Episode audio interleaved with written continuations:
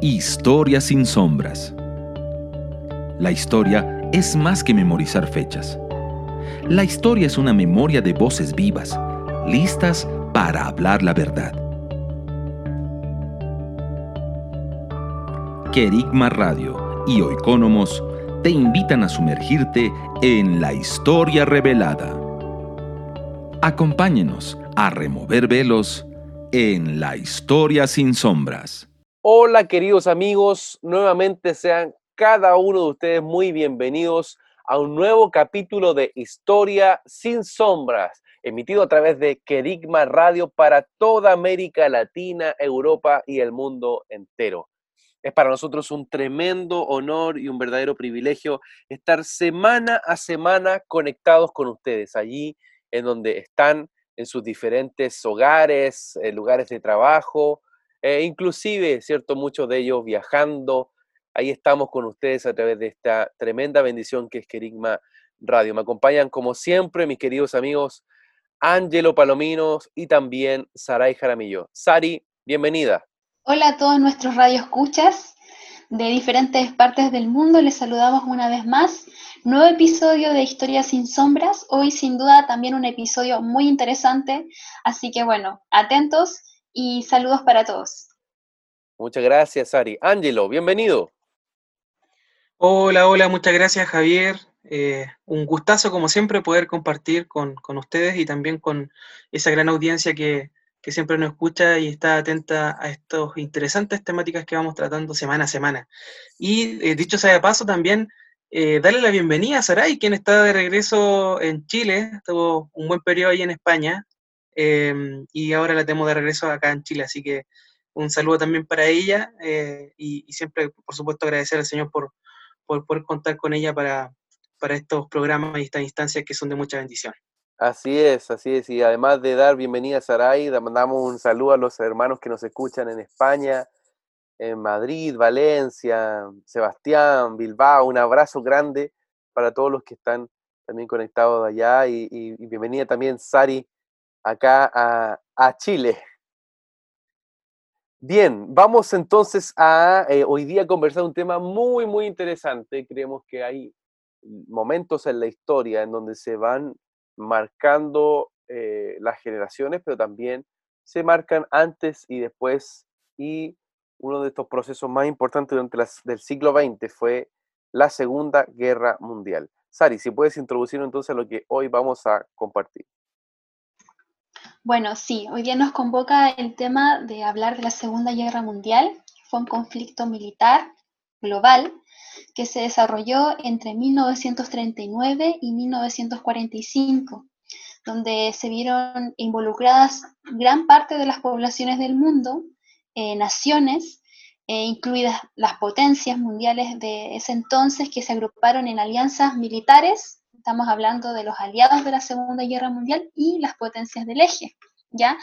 Se le reconoce también como una de las mayores contiendas bélicas de la historia, ya donde eh, cientos de millones de militares se movilizan generando un, un estado de guerra, eh, pero también eh, por todo lo que implicó en, digamos, en el abordaje eh, económico, toda la inversión militar, científica que estuvo acompañado a este proceso bélico, eh, donde sin duda, como dice Javier, marcó un antes y un después. hitos que realmente marcaron en la historia de la humanidad, eh, específicamente fue la muerte masiva, ¿cierto?, de civiles, eh, los holocaustos que recordamos, también eh, los grandes bombardeos sobre ciudades que muchas de ellas quedaron totalmente destrozadas, ciudades que tuvieron que reconstruirse totalmente desde cero prácticamente, y también el, el uso por única vez de arma nuclear, eh, y que también fue una de, y por lo tanto fue una de las guerras que tradujo um, mayor cantidad de mortandad en la historia, fue una de las más mortíferas dentro de la historia, eh, con un saldo entre 50 y 70 millones de víctimas, o sea, estamos hablando del 2,5% de la población mundial. Y bueno, en medio de esta eh, gran guerra, como se le conoce, o sea, Segunda Guerra Mundial, porque la gran guerra fue la, la anterior, pero un poco que también marcando la antesala de, de este segundo conflicto bélico, eh, quisiéramos abordar eh, con la participación de dos personajes, dos cristianos, hijos de Dios, que fueron contemporáneos a, este proceso histórico, a este hito, esta guerra, y estamos hablando de eh, Rhys Howells, que fue un inglés eh, muy importante en los procesos, digamos, de, de configuración de la iglesia ya en, Europa, pero que también cuenta con un gran legado. Eh, estuvo involucrado en todo lo que fue el avivamiento también de Gales, pero también fue una pieza fundamental del reino de los cielos para acabar con este, este, esta guerra y este conflicto bélico. El otro personaje es Dietrich Bonhoeffer, también conocido eh, pastor, teólogo, eh, que también estuvo involucrado en, digamos, en poder eh, generar un una nueva eh, entendimiento y, activar a la iglesia que estaba siendo muy asociada al, quizás al régimen o muy, muy quieta en, ese momento y él también generando un, punto de quiebre, ¿cierto? En ese tiempo, en, en esa iglesia alemana o también europea, para poder eh, abordar esta problemática bélica desde los ojos del Señor, pero totalmente aliado a los principios del reino del cristianismo. Está un poco trayendo como una voz profética en ese tiempo de decir esto no está bien, eh, tenemos que reconocer que hay cosas que no se están haciendo bien y bueno, ¿qué podemos hacer? Y bueno, ambos contemporáneos, pero que realizan, eh, digamos, dos trabajos o funciones o misiones, digamos, de reino diferentes. Y de eso vamos a hablar hoy día. Estás en sintonía de Querigma Radio, extendiendo el mensaje del reino de Dios a todas las naciones de la tierra. ¿Vives en Santiago de Chile y no tienes dónde congregarte? Te invitamos a que nos contactes en nuestro sitio web www.ciudadeluz.cl. Te esperamos, esperamos, esperamos. Querigma Radio, enseñando principios que ayuden a la iglesia a vivir en el Espíritu. De manera práctica, real y completa. Querigma Radio. Te invitamos a suscribirte a nuestro canal de YouTube. Búscanos como CCA Ciudad de Luz. Ahora seguimos con tu programa, Historia sin sombras.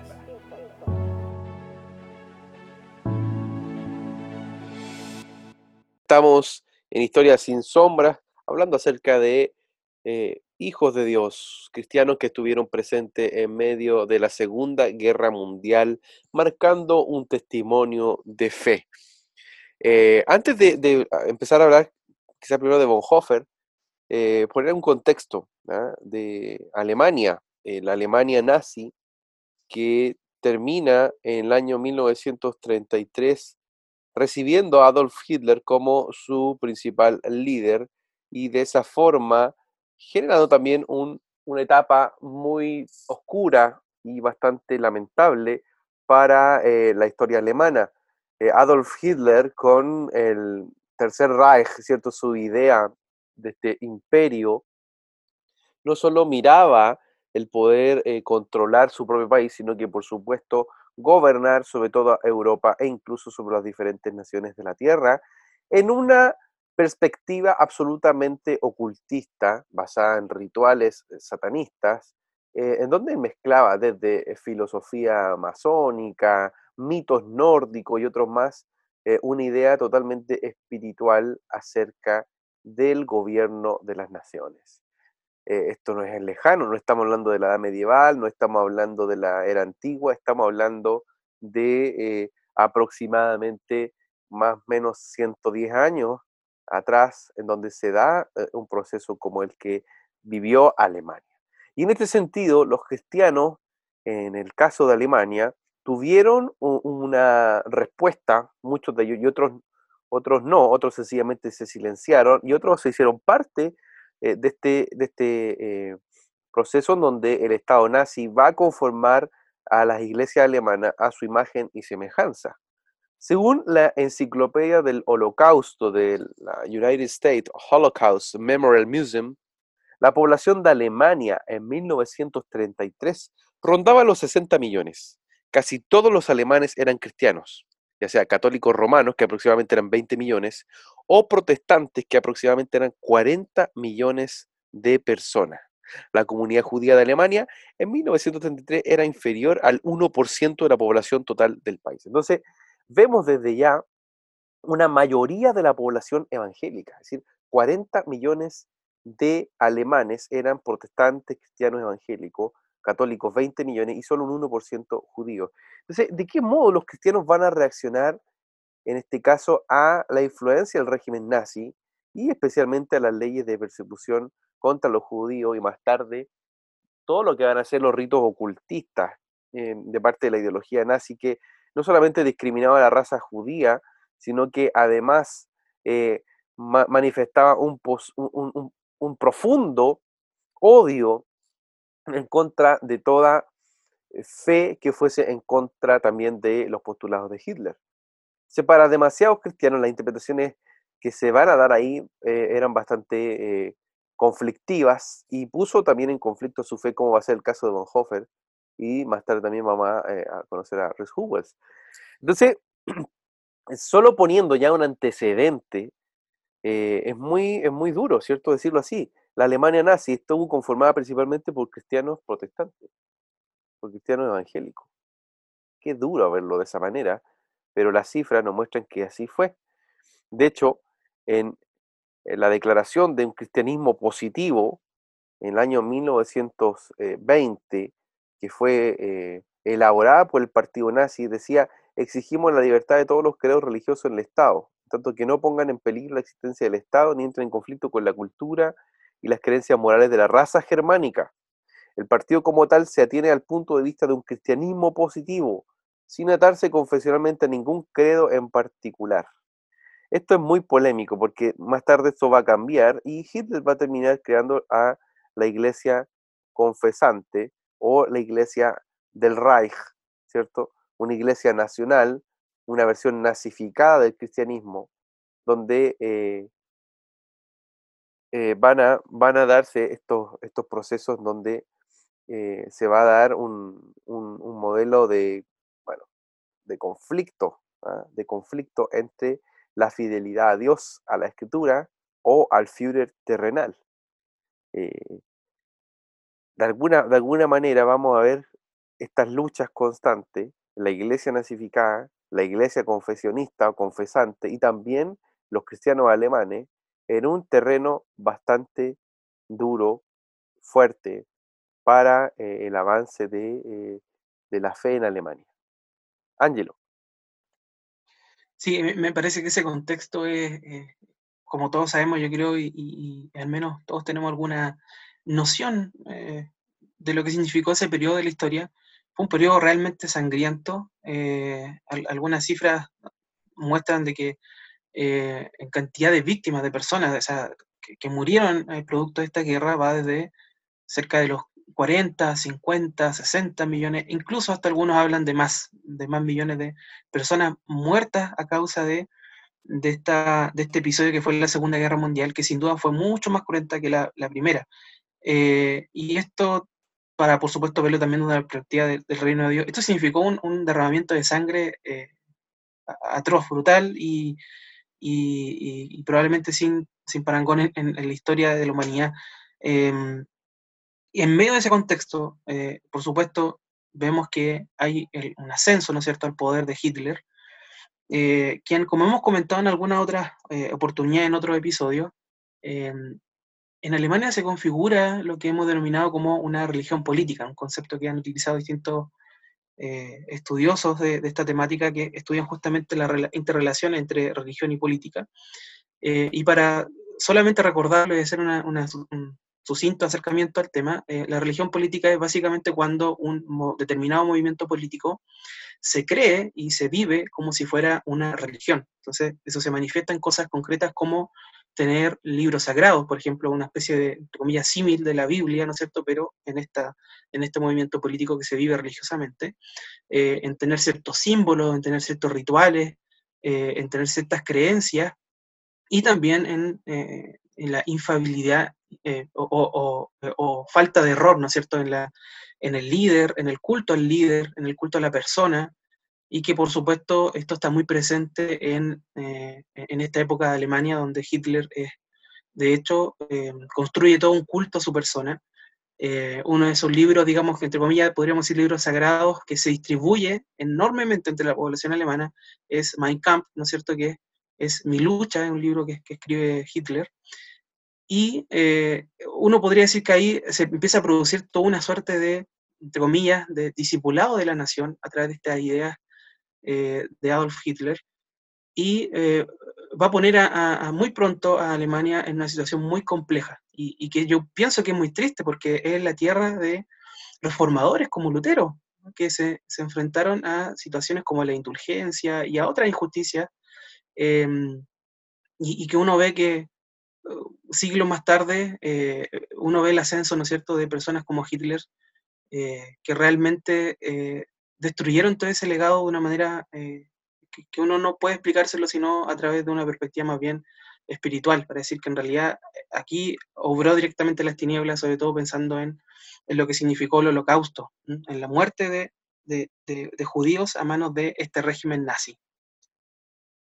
Así es. Y, en este contexto que hemos hecho de, la Alemania nazi, eh, un poco incluso de su demografía religiosa, ¿Qué rol va a cumplir Bonhoeffer? Eh, ¿Quién era Dietrich Bonhoeffer, eh, Sari? Si también ahí puedes ir guiándonos en, poder tener este, este punto de, contraste. Bueno, sí, Dietrich, eh, bueno, fue un pastor y teólogo alemán, que tuvo un importante rol, digamos, en todo lo que fue la oposición al régimen nazi, incluso participando en un momento también de, de, bueno, de, un, de, una situación ahí también para poder dar fin al Führer. Pero bueno, él nace en Breslau, fue el sexto hijo de Karl y Paula Bonhoeffer. Su padre fue conocido como un profesor de psiquiatría y neurología y su madre también una de las pocas mujeres de la época con título universitario. O sea, tuvo una influencia muy fuerte en lo que era la formación eh, académica termina estudiando teología en Berlín y en el seminario de la Unión Teológica en Nueva York. ¿ya? También participó en el movimiento, eh, em, estuvo relacionado con muchos grupos religiosos. Y bueno, luego de tres años de estudio en la Universidad de Berlín, él desarrolla, digamos, obtiene su doctorado con honores y va abordando su, su tesis en, en, 1913 y también ya puede optar al grado ya de académico en la universidad en la capital de Alemania. Desde 1929 hasta 1930 desempeña labores pastorales en una congregación alemana en Polonia, en alemana en Barcelona, perdón, eh, que también fue una experiencia muy, eh, que él dice que fue muy especial, porque también compartió con, le gustaba mucho España y ahí me, identifico con él.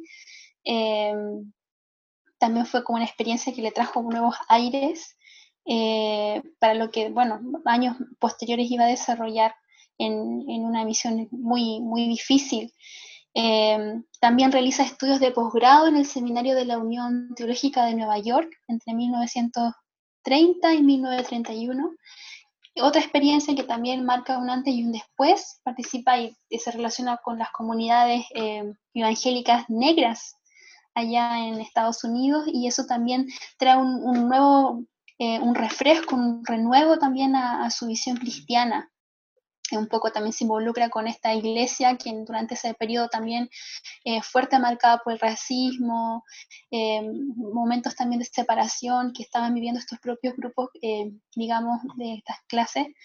Y, y, él también un poco entendiendo lo que el cristianismo, más allá de lo que él conocía del luteranismo, digamos, más clásico, más formal de Alemania, estas dos experiencias, em, yo a nivel personal, yo la considero que fueron claves para la formación de su carácter y también de su visión eh, de reino o, cristiana.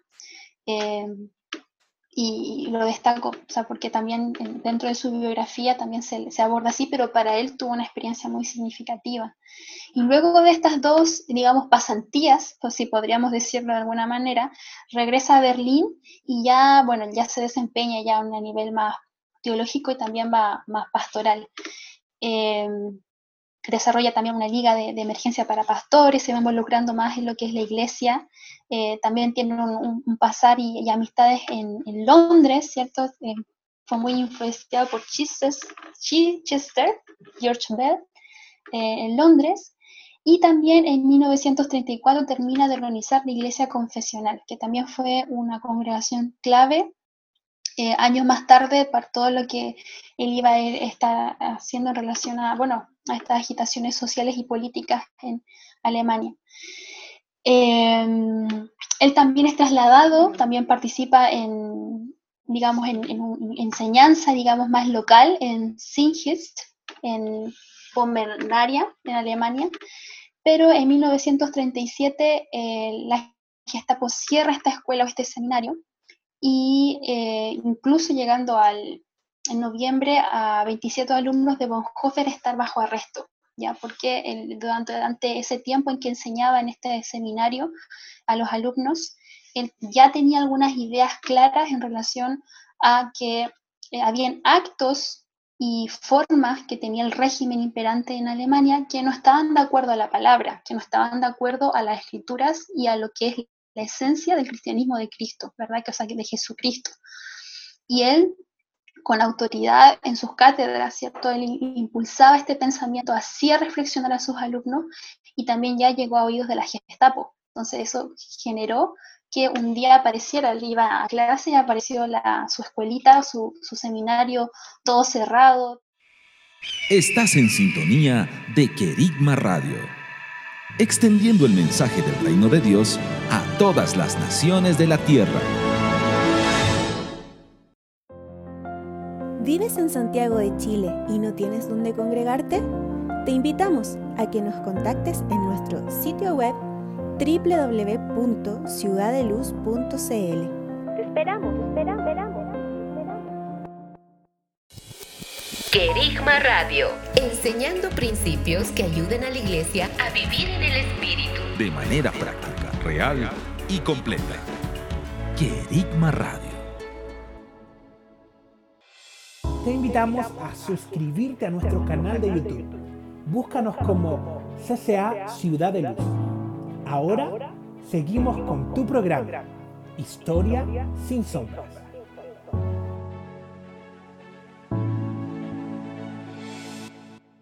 Estamos en Historia sin sombras, conversando acerca de la influencia que ha tenido eh, la fe también en la Segunda Guerra Mundial y específicamente en los diferentes eh, episodios que vivieron Dietrich Bonhoeffer y también Rhys Huas. Eh, y hablando de, Dietrich eh, Bonhoeffer, es muy, muy interesante cómo podemos ver en este sentido, cómo Bonhoeffer, al, y como también lo estaba cerrando Sarai, al ser parte de, este proceso que significó ir contra eh, Hitler, se va a eh, provocar una propuesta que es la iglesia confesante. Y la iglesia confesante eh, va a ser muy dura en contra de los diferentes, por así decirlo, personajes que estaban en, en líderes religiosos que estaban a favor de Hitler es, muy sugerente, por ejemplo, las declaraciones que hace Hermann Gruner, un pastor protestante alemán, que llega a decir lo siguiente. Él llega a decir, el tiempo se ha cumplido para el pueblo alemán en Hitler. Es gracias a Hitler que Cristo, Dios el ayudador y el redentor, se ha hecho efectivo entre nosotros. Hitler es el camino del Espíritu y la voluntad de Dios para el pueblo alemán. Cristo vino a través de Adolf Hitler. O sea, imaginen esas declaraciones, el nivel de esas declaraciones con estas personas que estaban eh, tomando en, consideración eh, el, ver a Hitler eh, como una encarnación poco menos de Cristo. Eh, y, no, y no solamente era el hacer una declaración, era poner su vida en un punto de, de vida o muerte, literalmente. Entonces, Bonhoeffer, de joven, pastor, junto a otros pastores como Niemöller, Martin Niemöller, y otros, eh, otros líderes cristianos eh, que eran minoritarios, van a organizar la iglesia confesante que se anuncia públicamente en la declaración de Barmen, y en esa declaración ellos dicen nuestra lealtad es primero a Jesucristo y no a Hitler. De hecho, fueron muy enfáticos en cómo eh, ellos van a, hacer este, este comentario y van a, van a decir lo siguiente. Eh, repudiamos, repudiamos la falsa enseñanza de que la iglesia puede y debe reconocer a otros, ¿ah? debe reconocer a otros sucesores, sucesos y poderes, personalidades y verdades como revelación divina junto a esta única palabra de Dios. Eso hablando directamente, hablando directamente de Hitler. Entonces, Bonhoeffer, además de eh, su eh, declaración muy fuerte en contra de Hitler, va a escribir, y va a escribir algunos libros como El costo del discipulado, donde se habla directamente de una obediencia eh, fiel y radical a Cristo por sobre el cristianismo cómodo y conformista de la época. A eso le llamó él la gracia barata. ¿sí? Es muy interesante cómo él le da ese, ese énfasis. Dice, la gracia barata en parte de su libro El costo del discipulado, la gracia barata es la predicación del perdón sin requerir arrepentimiento, el bautismo sin la disciplina de la iglesia, la comunión sin la confesión, la absolución sin la confesión personal. La gracia barata es la gracia sin discipulado, la gracia sin la cruz, la gracia sin Jesucristo vivo y encarnado. Eso, eh, de alguna manera, trajo bastantes repercusiones sobre el futuro de Bonhoeffer, que eh, iba también a eh, llevar o sea, a, la persecución y más tarde a vivir en la clandestinidad, ya que el gobierno le había prohibido enseñar abiertamente, eh, aun cuando los seminarios donde él enseñaba fueron descubiertos, bueno, se cerraron, entonces la iglesia confesante se, se mostró cada vez más reacia a Hitler y por tanto más fue la persecución en contra de ellos. Ángelo. Sí, sí, efectivamente, yo, eh, algo que me llama mucho la atención de, de Bonhoeffer es que eh, en, buena instancia él fue mm, un pionero en, frente a la pasividad de la iglesia alemana, que, insisto, a mí me llama mucho la atención eh, esta tierra, ¿no es cierto?, de reformadores, cómo aparece un personaje como Hitler, toma el poder, se, apodera, ¿no es cierto?, del Estado alemán y plantea todo un, un escenario tan totalitario donde se empieza a desfigurar, como tú lo mencionabas también, em, la relación entre iglesia y Estado. Eh, y eso a mí me parece que es muy interesante porque en Bonhoeffer, por ejemplo, nosotros encontramos un modelo de relación eh, iglesia-Estado, un modelo de cómo pensar esa relación, que incluso yo pienso que hasta el día de hoy es útil al menos poder reflexionar en ella, poder acercarnos a ella. Eh, algunos de esos elementos están por ahí, por ejemplo, en su libro Ética, y, claro, es alguien que piensa este tipo de, situaciones, este tipo de reflexiones, eh, las aborda porque evidentemente él está inmerso en una Alemania que es primero nazi, ¿no es cierto?, con Hitler al poder, y que va a empezar a, incluso a infiltrar de alguna manera, eh, entre comillas, religiosa y políticamente a la iglesia de ese entonces, eh, y, como tú decías, a, generar este, una especie de, de sincretismo, de simbiosis donde eh, la mayoría de las iglesias se van a plegar a este gobierno em, tota-, totalitario de Hitler, que a mí me parece terrible porque, eh, em, y que algún, algún sentido em, comprendo quizás, porque eh, cuando uno estudia, digamos, este periodo siempre, uno, de los elementos que se apunta es que Alemania estaba en una situación como de suerte de, humillación, digamos, por el tratado que, dejó tras de sí término de la Primera Guerra Mundial, entonces era una Alemania que entre comillas se sentía eh, humillada, ¿no? Eso es más o menos como un elemento que siempre se recalca al estudiar este periodo. y por lo tanto Hitler se veía como una especie de, como de salvador, porque acentuaba el elemento nacionalista eh, y el poder de alguna forma alemán, la voluntad de poder alemán. Entonces parecía que era un discurso que de alguna manera venía, un, discurso del orgullo, ¿no es cierto? Del poder, de la, del poder voluntad, eh, que parecía llegar muy fuerte a la población alemana, pero que no solo a la población alemana en general, sino también a los protestantes, a los evangélicos de, de esa nación. Eh, y, me parece que es interesante porque nos sumerge en algo que, que es una discusión que, al menos para mí me parece que, es relevante y que tiene que ver con eh, cómo pensamos desde el reino de Dios como cristianos, ¿no es cierto? El tema del nacionalismo. ¿Cuáles son los límites de, de, ese aspecto? Porque aquí vemos un, una desconfiguración terrible, ¿no es cierto? Em, y me parece que Bonhoeffer de alguna forma reacciona a eso, reacciona por un lado a ese elemento, pero también, como decía yo, al, elemento de, de, esta vinculación tan incorrecta entre Estado eh, y, e Iglesia. En una declaración, la declaración de Barmen, eh, justamente una, una, de las primeras declaraciones que hace la Iglesia Confesante, que es justamente este grupo de iglesias y de líderes cristianos eh, que encabeza Bonhoeffer junto con otros ministros y, teólogos em, alemanes, ellos señalan directamente en alguna de sus frases, dicen lo siguiente, dicen, rechazamos la falsa doctrina según la cual el Estado, por encima de su competencia específica, podría llegar a ser el orden único y total para la vida humana y por lo tanto pretender cumplir la misión de la Iglesia. Mm. Rechazamos la falsa doctrina según la cual la Iglesia, por encima de su mandato especial, pudiera y debiera apropiarse de la modalidad de las tareas específicas y la dignidad del Estado y convertirse así ella misma en un órgano estatal. Eh, este solo párrafo, digamos, creo que nos no, sugiere mucho respecto de las inquietudes, de las aprensiones que tenía Bonhoeffer y, junto con otros teólogos alemanes del periodo, eh, respecto de esta dificultad que se vio tan concretamente a través de Hitler eh, y en este periodo de, la Alemania nazi.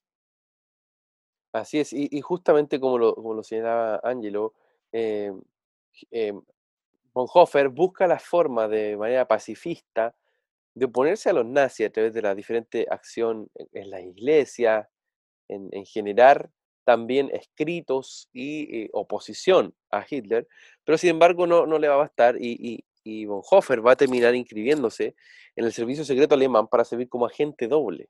Es decir, mientras él viajaba a diferentes conferencias de las iglesias en Europa, eh, se suponía que debía recuperar información sobre los lugares que visitaba, pero en cambio estaba tratando de ayudar a los judíos a escapar de los nazis. Es decir, hizo este, este servicio de agente doble, eh, abriendo puertas para que los judíos pudiesen arrancar, salir de eh, Alemania. Y durante ese, tiempo, además, Bonhoeffer se convierte en, parte de un plan muy, muy ambicioso para derrocar a Hitler. Ah, es muy fuerte, ¿cierto? Todo lo que, lo que se vive en esa época en Alemania, que lo lleva incluso a Bonhoeffer a generar este tipo de, articulaciones. En un punto se le invita a, Estados Unidos, como también decía Sarai en un inicio, y en Estados Unidos eh, tenía la posibilidad de poder quedarse tranquilamente como un teólogo muy destacado y, bueno, tendría quizás una vida muy distinta a lo que, lo que fue su final. Eh, y cuando se le preguntó de, cómo, cómo él estaba ahí, se puso muy inquieto y en definitiva terminó volviendo a Alemania. Y, cuando él vuelve dice, he cometido un error al venir a Estados Unidos. Tengo que vivir este periodo difícil en nuestra historia nacional con el pueblo cristiano de Alemania.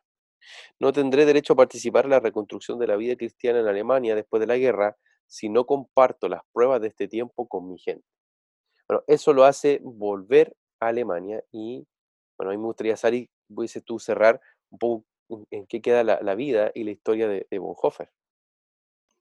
Bueno, como iban diciendo también ustedes, em, parte de su familia eh, se involucra en esta gran hazaña eh, llena de misericordia de poder eh, sacar a judíos, ¿cierto?, de Alemania y poder enviarlos a incluso fuera de, ese país, em, viajes a Inglaterra y a otros tantos países también donde ellos estaban ayudando a grupos de personas y también comprometía a su familia, o sea, no solamente era él, sino ya su círculo más, cercano.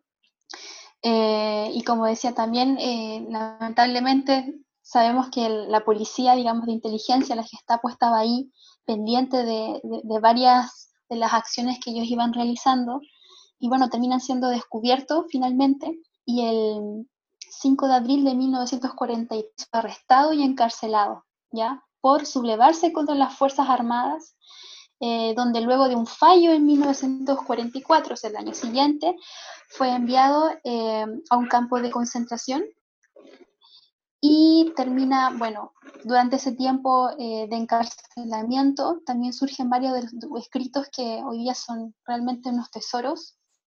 Javier había hablado también de, otros que había escrito antes, El peso de la gracia, El costo del discipulado, pero también escribe cartas Existencia en Sumisión es otro de los libros que, hoy día también se pueden encontrar, donde la, habla mucho acerca de, estos pensamientos, eh, cuál es el rol de la iglesia, pero también muchas eh, inquietudes de, este, este, joven eh, que estaba viviendo ahí, digamos, en, esas cuatro paredes, en, esos fierros, en esa oscuridad, pero con el anhelante también de que una iglesia despertara. Me llama mucho la atención cómo Dios le usa y le inspira. Creo que quizás también lo mencionamos en otros eh, capítulos anteriores, pero hablando de otros temas.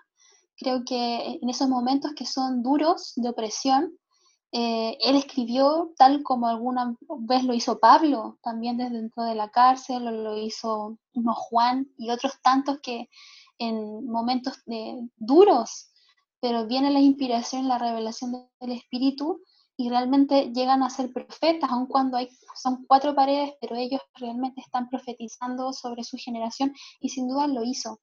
Em, también él tenía una novia en ese tiempo, María, que también conoció dentro de, este tiempo de cuando él desarrollaba la iglesia confesante, su joven María, con quien también se intercambia cartas y también van hablando un poco de este proceso, ella también le va ayudando, eh, ella es muy comprometida también con, con la causa, eh, también le va entregando libros y, en los libros también van las instrucciones, muchos libros con, con clave, hay todo un tema ahí bien, bien duro que atraviesa incluso esta pareja, pero que bueno, finalmente en, en 1945, un 9 de abril, em, él fue ejecutado. Y no solamente él, sino también otros miembros de su familia también fueron eh, asesinados por participar de este movimiento de la resistencia protestante. Y dentro de, digamos, de esta correspondencia o estas cartas, ¿cierto? Como decía, surgen estos testimonios, eh, un, poco hablando de, lo que había significado para él este periodo de, encarcelamiento, pero con miras hacia una esperanza eh, puesta en la iglesia y también generando esta crítica. años más tarde, ¿cierto? También él, si bien en ese momento fue, digamos, juzgado, pero también queda absuelto, digamos, de, de, todos sus crímenes por el gobierno alemán a mediados de los 90, imagínense, después, casi 40 años después, el que absuelto por el gobierno alemán y es considerado un mártir por su fe. El calendario de la Iglesia Episcopal de los Estados Unidos de América lo recuerda el 9 de abril como una fecha de su martirio. Así que bueno, tenemos aquí un, legado tremendo en él, pero sin duda hay más que seguir compartiendo. Así es, así es, esa es parte de la historia de Dietrich Bonhoeffer. Y eh, otro perfil que creemos es muy importante destacar cuando hablamos de la Segunda Guerra Mundial es Rhys Howells, un intercesor que Dios también usó en Inglaterra en esta etapa que eh, hemos dicho fue la Segunda Guerra Mundial. Rhys Howells escribió eh, un libro que se llama El Intercesor. La verdad, bueno, Norman Group escribe y compila gran parte de su experiencia, pero eh, eh Rhys Howells es el, centro de este, este texto. Eh, y habla de este que había sido el sexto hijo de once que crece en una pequeña ciudad minera de Gales. A la edad de 12 años deja su escuela para seguir los pasos de su padre como minero y sin embargo va a experimentar el avivamiento de Gales en 1904, 1905 y eso va a cambiar su vida. Hugel se convierte también en 1906 eh, rindiéndose completamente al Espíritu Santo y él se va a dedicar especialmente al ministerio de la intercesión. Rhys Howells es de los intercesores más emblemáticos que ha tenido Europa, eh, especialmente en, Gales y al mismo tiempo siendo más tarde misionero en Sudáfrica. Durante diferentes momentos eh, donde él vuelve a Gales, va a eh, vivir esta etapa de la, de la, Segunda Guerra Mundial dirigiendo estudiantes y un personal en un seminario bíblico, el Bible College of Walls, en Gran Bretaña, y funda en ese, en ese lugar eh, diferentes principios de fe e intercesión que van a ser transmitidos no solo en esta institución, sino que también en los diferentes eh, hermanos, amigos que estaban ahí él le llamó, que él le, hizo un llamado a estos jovencitos a ser mártires vivos al posicionarse en la línea de batalla de la oración y la intercesión en la Segunda Guerra Mundial. Howells eh, hace en, este proceso un llamado específico, la intercesión para ver la caída de los dictadores que obstaculizaban el trabajo del, del evangelismo mundial. Y en ese, en ese plano, él va a eh, ponerse en la brecha para estar orando junto a los estudiantes de este instituto bíblico día y noche para que Hitler cayera. Y él le da un valor muy, muy importante, ¿cierto? A lo que la intercesión va a cumplir como un papel, en este caso, modelador sobre la historia. Eh, él va a ver la intercesión como eh, un punto de arma fundamental en el que la iglesia debía eh, posicionarse. Ángelo, me gustaría escuchar ahí tus comentarios acerca de Rhys Hubbles. Sí, me, parece que es un buen, un buen personaje para, quizás, no sé si compararlo, pero sí pensar que es un buen complemento a lo que fue la vida de Bonhoeffer. Eh, si Bonhoeffer fue un destacado teólogo, líder protestante, ¿no es cierto?, de Alemania, eh, que intentó eh, hacer su, parte, ¿no es cierto?, eh, en, poder quitar a Hitler del poder. por otro lado, tenemos a, a Rhys Howell, quien también hizo lo suyo, pero desde un prima distinto, que fue el de la oración y la intercesión. Y a mí eso me, llama muy fuertemente la atención porque pienso que ahí vemos cómo el Señor va articulando, hay un mover de Dios que, va articulando, ¿no es cierto?, a, este tipo de personajes, este, a estos hermanos que en su momento respondieron a un llamado del Señor. Eh, en, en Rhys es, muy claro eso, eh, para poder confrontar no solo eh, desde un plano, digamos, político, teológico, doctrinal, sino también confrontar directamente las tinieblas que estaban detrás del el avance hitleriano en Alemania y en toda Europa. me parece que eso es, muy claro y muy marcado de la vida de, de Rhys Así es, de hecho, es muy interesante porque, de acuerdo a, su, a sus escritos que hace Norman Grubb y están en este libro, El Intercesor, dicen, la prueba mayor vino en el verano de 1938 cuando se levantó una disputa con Hitler en cuanto a Checoslovaquia, que resultó en ser la crisis de Múnich. Y ahí eh, se levanta y hace esta convocatoria a interceder día y noche para que fuese doblegado Hitler. Y dice, parece inevitable la guerra. Los líderes de la nación convocaron para un día de oración. Dios hizo muy real este desafío. Durante días el conflicto fue más que amargo. Era esencialmente un choque entre fuerzas espirituales, una prueba de poder entre el diablo en Hitler y el Espíritu Santo en su ejército de intercesores. En el punto culmine de la batalla, la oración que el Espíritu Santo dio a su siervo fue, Señor, doblega a Hitler. Eh, es, muy, muy, es muy fuerte porque ellos van creando una bitácora de los diferentes momentos de intercesión que tienen y eh, en definitiva declaran que las reuniones serán eh, de alabanza, de intercesión y de acción de gracias porque Dios va a prevalecer sobre todo imperio en esta guerra que estaba viviéndose en Europa. Sari, tu comentario acerca de Howells. Me llama mucho la atención y antes también lo estábamos comentando, el papel que que cumple Rhys, o sea, un, poco haciendo este paralelo entre Dietrich, que como decíamos, él cumple una parte, pero veo ahí como el Señor articula, o sea, no es como cuando él le dice al profeta, hay, hay, otros 7.000 que no han doblado rodillas. Yo creo que esos momentos tan duros como fue ese, la Segunda Guerra Mundial, em, donde realmente una llama de luz, o en ese momento Dietrich, quizás con su pequeña comunidad, su familia, pensando quizás, bueno, somos nosotros, pero no, en distintos puntos de la tierra, y tenemos testimonio aquí con Riz, había gente que el Señor estaba levantando y que estaba impulsando para poder generar cambios, pero no a nivel quizás más estratégico, más de esta, esta parte más de terreno, quizás como hacía Dietrich, con contactos y todo, sino desde otra dimensión. Estamos hablando del cielo y la tierra moviéndose, y eso me llama mucho la atención, lo encuentro muy valorable.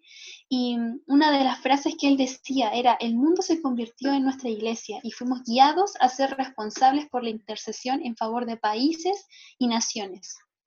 Y también eh, se da cuenta de ahí también cómo el, instituto de, formación que él levanta junto a su esposa también es un espacio de, o un instrumento también, eh, o un ámbito especial para poder generar intercesión para los años de crisis mundial. O sea, creo que la visión que él tenía eh, de llamar a interceder a jóvenes de su comunidad local y a, a todos a quienes tenía influencia a doblar rodillas, no solamente por problemas que estaban ocurriendo al interior, sino realmente ponerse en la brecha por una nación y en este caso por una guerra, un conflicto armado.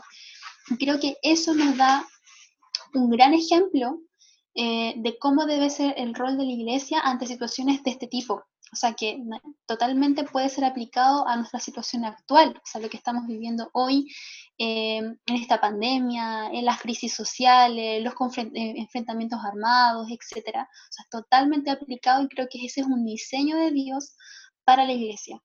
Eh, intercesores que están ahí en la brecha, que están mirando, que están leyendo los acontecer nacional, el acontecer mundial con los ojos del espíritu pero también por otro lado, eh, Dietrich, totalmente lo que él hacía, él se arriesgó, eh, digamos, tenía otro campo de acción, eh, pero sin duda son dos ejemplos muy claros de, cómo generar una misión para, para, poder generar y traer libertad a una nación. Y... Así es, así es, y justamente la cita que mencionaba recién, Sari, el mundo se convirtió en nuestra iglesia y fuimos guiados a ser responsables por la intercesión en favor de países y naciones, creo que cambia todo el eje de ese seminario bíblico. O sea, de pasar a ser solo un seminario que quizás estudiaba la escritura, pasaron a ser un, centro neurálgico de intercesión estratégica para eh, Inglaterra y para lo que iba a ser, en este caso, el devenir de Alemania en la Segunda Guerra Mundial. De hecho, ellos eh, comentan eh, en la intercesión por, Dunkerque, esta batalla en Dunkerque, que era la batalla que eh, si Hitler vencía y, ganaba esta guerra en Dunkerque y tomaba Inglaterra, Hitler probablemente en términos de estrategia militar le iba a ser muy fácil, al tener ya controlado toda Europa, avanzar a otros lugares de la Tierra. Es decir, habían hasta planes para llegar hasta la Antártida. Y el Tercer Reich de verdad se consideraba un imperio mundial no iba, no iba a, parar si es que no hubiese algún otro tipo de intervención como pasa en este caso con Inglaterra. Eh, llega a decir en sus tiempos de oración, dice, al luchar contra Hitler, hemos dicho siempre que no estamos luchando contra un hombre, sino contra el diablo. Mussolini es un hombre, pero Hitler es diferente. Él puede decir que, qué día este espíritu entró en él. Entonces, Hughes era muy claro. Hughes decía, eh, Hitler eh, eh, literalmente es un tipo de anticristo. Y, en, este, en este sentido, Rick pensaba que Dios tenía, lo, había puesto ahí de rodillas durante esta crisis que fue la guerra, para contener el avance de Hitler en Inglaterra. Y, algún día, en, un, en un momento publicó esto, Él dijo, el Señor, en medio de, una bataola y de, un, clima bastante eh, poco optimista, Chris Hubels decía lo siguiente, el Señor nos ha dado a conocer que Él va a destruir a Hitler y al régimen nazi, para que el mundo sepa que fue Dios, y Dios solamente, quien esparció a los dictadores. Hace tres años y medio el Instituto ha hecho esta oración durante semanas y meses y creemos firmemente que Dios la va a responder ahora. Él ha aislado a Alemania para poder terminar con este sistema maligno que es el anticristo y liberar a Alemania, que es la tierra de la reforma. Él tratará a los nazis como trató al ejército de Egipto, de Egipto en, el, en el tiempo de Moisés. Dios hará que Hitler caiga en el campo de batalla por una rebelión o un gran levantamiento en Alemania contra los nazis. Esa era la palabra profética que tenía Howells y era esa palabra la que traía sostén, la que, la que de alguna forma daba fuerza a eh, no solamente a los que estaban junto a él, sino que también a eh, la, gente que lo, que lo escuchaba. Estás en sintonía de Querigma Radio, extendiendo el mensaje del reino de Dios a todas las naciones de la tierra. ¿Vives en Santiago de Chile y no tienes dónde congregarte? Te invitamos a que nos contactes en nuestro sitio web www.ciudadeluz.cl. Te esperamos, esperamos, esperamos. Querigma Radio, enseñando principios que ayuden a la iglesia a vivir en el Espíritu. De manera práctica, real y completa. Querigma Radio. Te invitamos a suscribirte a nuestro canal de YouTube. Búscanos como CCA Ciudad de Luz. Ahora seguimos con tu programa, Historia sin sombras.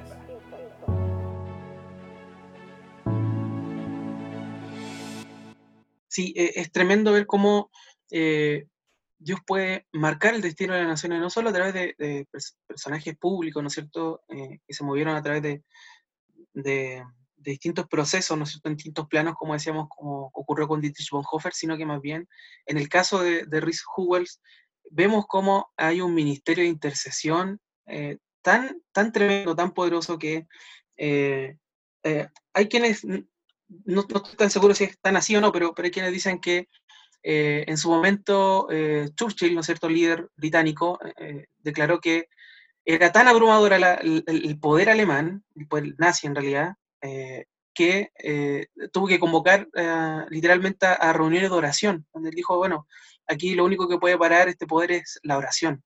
Y se dice que la reina de ese entonces de, Gran Bretaña eh, señaló que le temía más a un ejército de personas orando que a un ejército militar.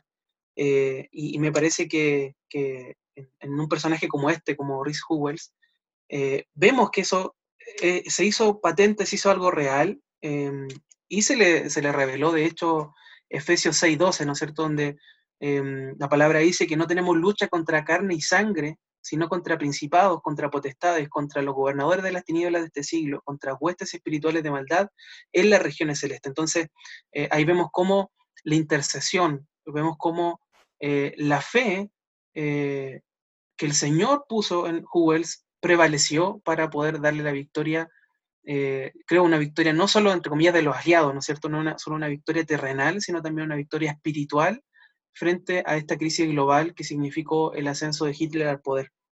Eh, también señala algo muy interesante, él dice en una frase, cuán agradecido, agradecidos estamos de que Dios tuviera esta compañía de intercesores ocultos, hablando por supuesto de este colegio de, eh, bíblico, pero también intercesores que levantó eh, Rhys eh, dice, eh, cuyas vidas estaban en el altar día tras día mientras permanecían en la brecha por la liberación de Gran Bretaña. Y sin duda, no solo la liberación de Gran Bretaña, sino también la de Alemania.